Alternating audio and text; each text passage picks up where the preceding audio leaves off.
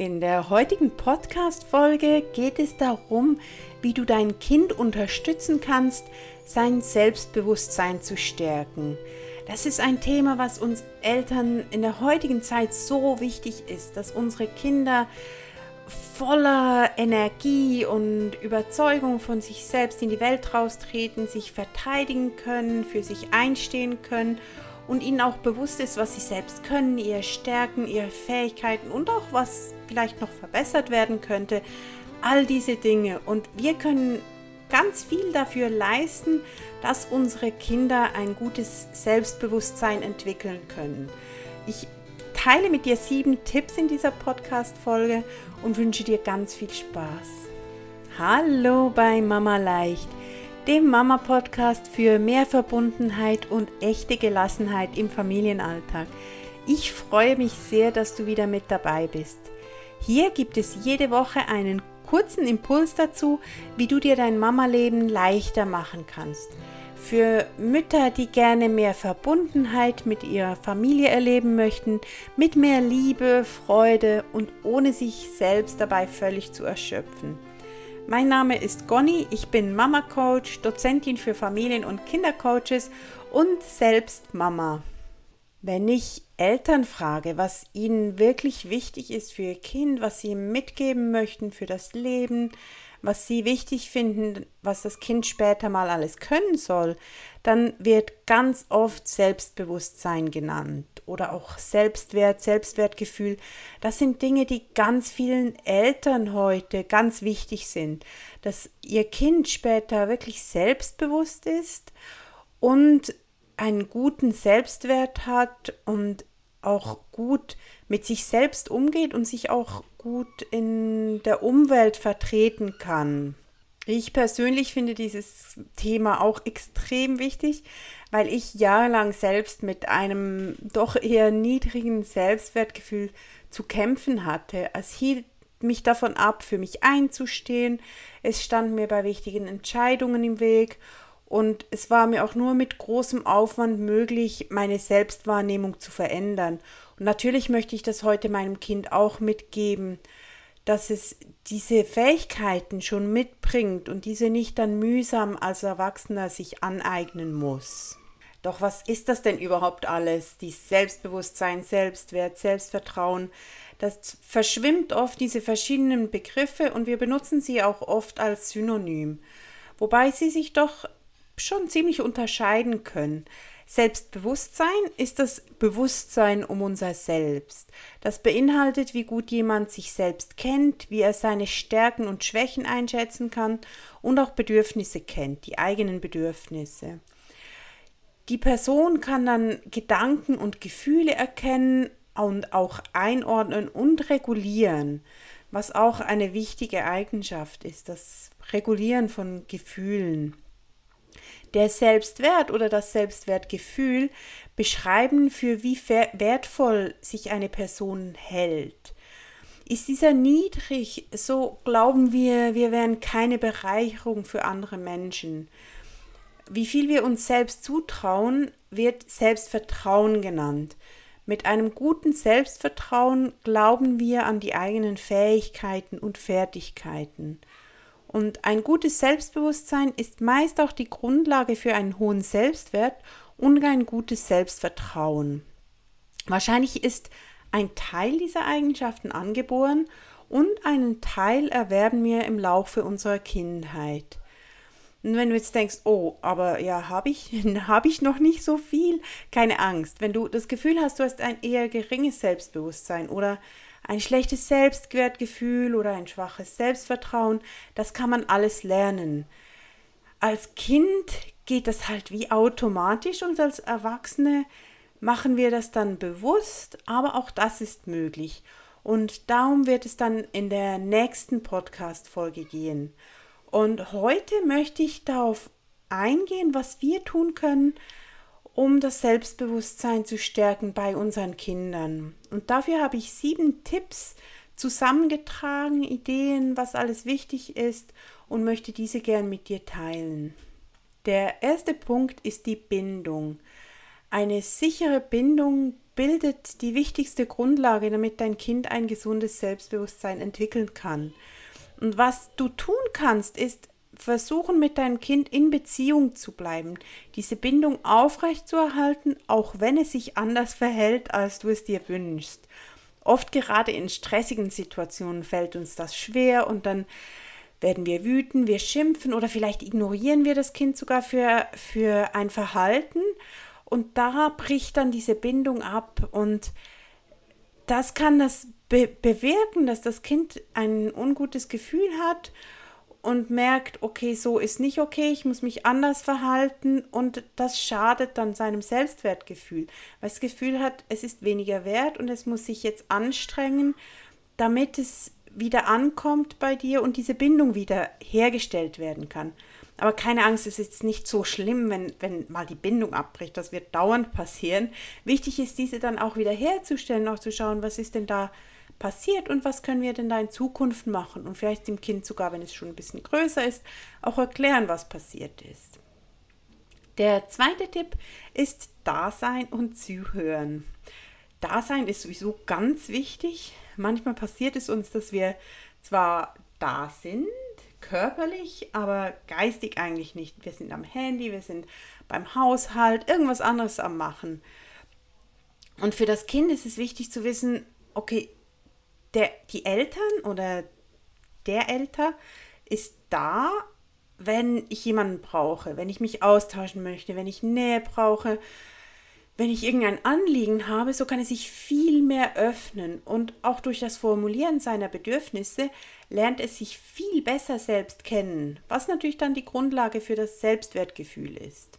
Also sei da, wenn dein Kind zu dir kommen möchte und habe ein offenes Ohr hör ihm auch zu. Das Zuhören ist auch was, was wir oft schon mit einer Interpretation machen. Also wir hören nicht wirklich zu, was die andere Person sagt. Das gilt nicht nur mit Kindern, sondern auch mit anderen Erwachsenen, ähm, dass wir schon überlegen, was wir denn antworten werden oder schon nach Lösungen suchen, bevor wir überhaupt richtig fertig zugehört haben, was die andere Person erzählt. Versuch das mit deinem Kind, dass du einfach nur zuhörst und versuchst zu verstehen, was sagt denn mein Kind und auch nachfragen, ob du es richtig verstanden hast. Oder auch einfach mal spiegeln, wenn das Kind sagt, ah, die, die anderen waren alle so doof. Dass du sagst, ah, die anderen waren alle so doof. Nur wiederholen, das kann oft schon ganz viel bewirken und dann auch, dass das Kind merkt, ah, ich, mir wird zugehört. Und die andere Möglichkeit wäre in einer, so, einer solchen Situation zu sagen, nee, nee, das war es doch nicht und war doch nicht so schlimm oder irgend sowas. Und einfach nur zu wiederholen, was das Kind gesagt hat, bedeutet nicht, dass du dem zustimmst, dass alle anderen doof waren, sondern nur, ah, ich habe gehört, was du gesagt hast. Das gibt eine ganz andere Grundlage und das Kind öffnet sich viel mehr. Tipp 3 finde ich wunderschön und auch nicht immer einfach und das ist die bedingungslose Liebe. Also dass das Kind merkt, dass es immer geliebt hat, auch geliebt wird, auch wenn ihm was Doofes passiert, wenn es was macht, was dir überhaupt nicht passt und das nochmal macht und nochmal macht äh, und dass du es trotzdem liebst. Wenn wir laut werden und schimpfen und strafen und drohen, auch wenn wir das Kind immer noch lieben, das Kind merkt das nicht unbedingt. Also da ist es wichtig, diesem Kind wirklich auch zu zeigen, dass es merkt, ich bin okay, so wie ich bin. Und da ist es ganz wichtig, dass du auf Liebesentzug, Ignorieren und Strafen, wenn dir das gelingt, auch verzichtest. Und bei den Strafen sind vor allem solche sehr unangenehm, wo das Kind weg muss, also wenn es in sein Zimmer muss beispielsweise. Ähm, da hat das Gefühl, das Kind das Gefühl, der bedingungslosen Liebe nicht, sondern die Liebe bekommt es nur, wenn es sich so verhält, wie wir das gerne möchten von dem Kind. Und wenn du einen schlechten Tag hast oder es ist dir nicht gelungen, diese Liebe zu zeigen, oder es fällt dir auch schwer, überhaupt zu, herauszufinden, was kann ich denn sonst tun, ähm, dann ist das, ist das okay und erklär das deinem Kind und finde für dich Wege, was du denn was du denn sonst tun könntest. Wenn du da Unterstützung möchtest, dann melde dich sehr, sehr gern bei mir per E-Mail. unter gonni.mamaleicht.ch und wir können mal schauen, ob vielleicht ein Coaching für dich passt oder vielleicht passt auch der Online-Kurs. Zudem findest du den Link auch in den Show Notes, natürlich auch meine E-Mail-Adresse.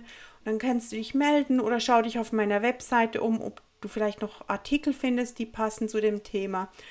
Und so kannst du dir dann auch einen Weg für dich finden, der für dich passt, wie du deinen Kindern auch bedingungslose Liebe schenken kannst.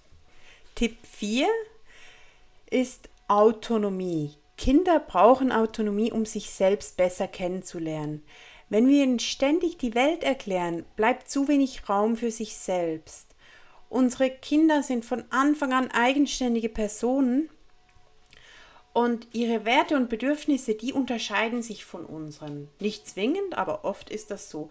Wir merken das so im Alter von drei, vier, fünf Jahren, wenn sich diese Dinge entwickeln, die Werte, dass wir da plötzlich irgendwie das Kind nicht immer verstehen und manchmal uns auch ärgern, weil es Dinge so unterschiedlich macht, wie wir das gerne hätten. Und das ist, weil sich das Wertesystem beginnt aufzubauen. Also versuch deinem Kind viel zuzutrauen, lass es ausprobieren, sei da zum Auffangen, falls etwas nicht gelingt und ganz wichtig dann auch nicht irgendwie zu sagen, ja, siehst du, sondern wirklich da zu sein und finden, okay, ist was passiert, ähm, ja, ich bin da. Und das muss auch gar nicht bewertet werden, was passiert ist.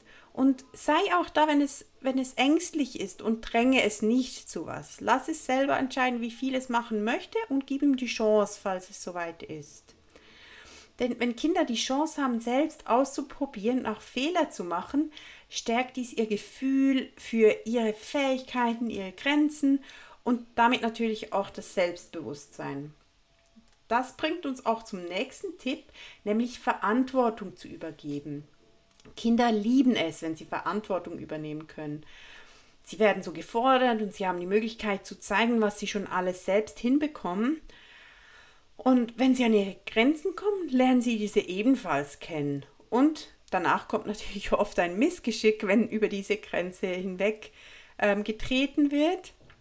Und da ist es wichtig, dass du dem Kind Aufgaben abgibst, die du auch wirklich abgeben kannst. Wenn du möchtest, dass die möglichst perfekt ausgeführt wirst und du dann hinterher bist und vielleicht dem Kind hinterher putzt oder hinterher ähm, die Küche aufräumst oder sagst, ah, pass auf, nicht, dass dir was runterfällt, wenn es, wenn es den Tisch abräumt, dann ist das nicht optimal. Versuch was zu finden, wo du wirklich, wirklich die Verantwortung abgeben kannst.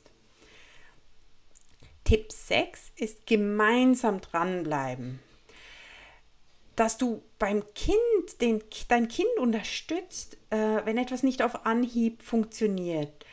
Da aber auch zurücktrittst und nicht versuchst, es für das Kind zu machen. Maria Montessori hat gesagt, hilf mir es selbst zu tun. Also das Kind tut es selbst, es macht die Dinge selbst und du unterstützt es, wenn es diese Unterstützung haben möchte.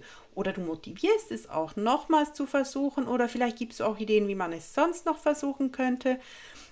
Wichtig ist, dass du es nicht für dein Kind erledigst, denn das könnte dem Kind das Gefühl geben, dass es das nicht kann, du kannst es besser, darum machst du es für das Kind. Und noch der letzte Tipp, Tipp 7, gemeinsam zu reflektieren und eine Rückmeldung zu geben statt Lob. Also sowas wie gut gemacht oder das ist ein schönes Bild oder kannst du toll klettern, sind zwar nett gemeint, doch bringen diese dem Kind nicht besonders viel.